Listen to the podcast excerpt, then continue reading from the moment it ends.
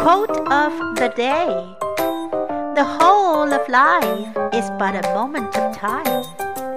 It is our duty, therefore, to use it, not to misuse it. By Plutarch. The whole of life is but a moment of time. It is our duty, therefore, to use it, not to misuse it.